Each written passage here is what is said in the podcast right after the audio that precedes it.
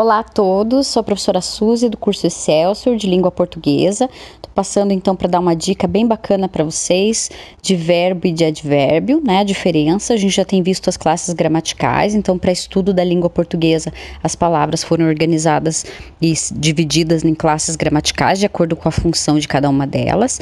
E o verbo e o advérbio então são fazem parte das classes gramaticais. São dois tipos de palavras diferentes, tá? Então o verbo são aquelas palavras que indicam ação, né, o estado ou fenômeno, tá? como andar, correr, chover, nevar, é, ser. Então, são palavras né, que indicam né, ação, tá bom?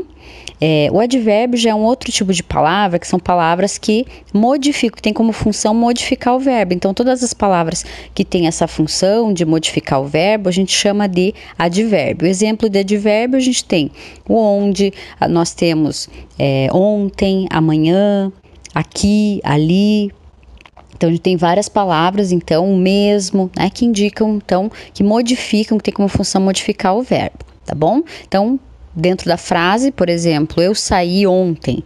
Então, o verbo sair, o que, que o ontem está fazendo? Ele está modificando, ele está é, colocando né, uma, uma situação diferente no, no, verbo. Então, sair, posso ter saído em qualquer lugar, em qualquer dia, em qualquer situação.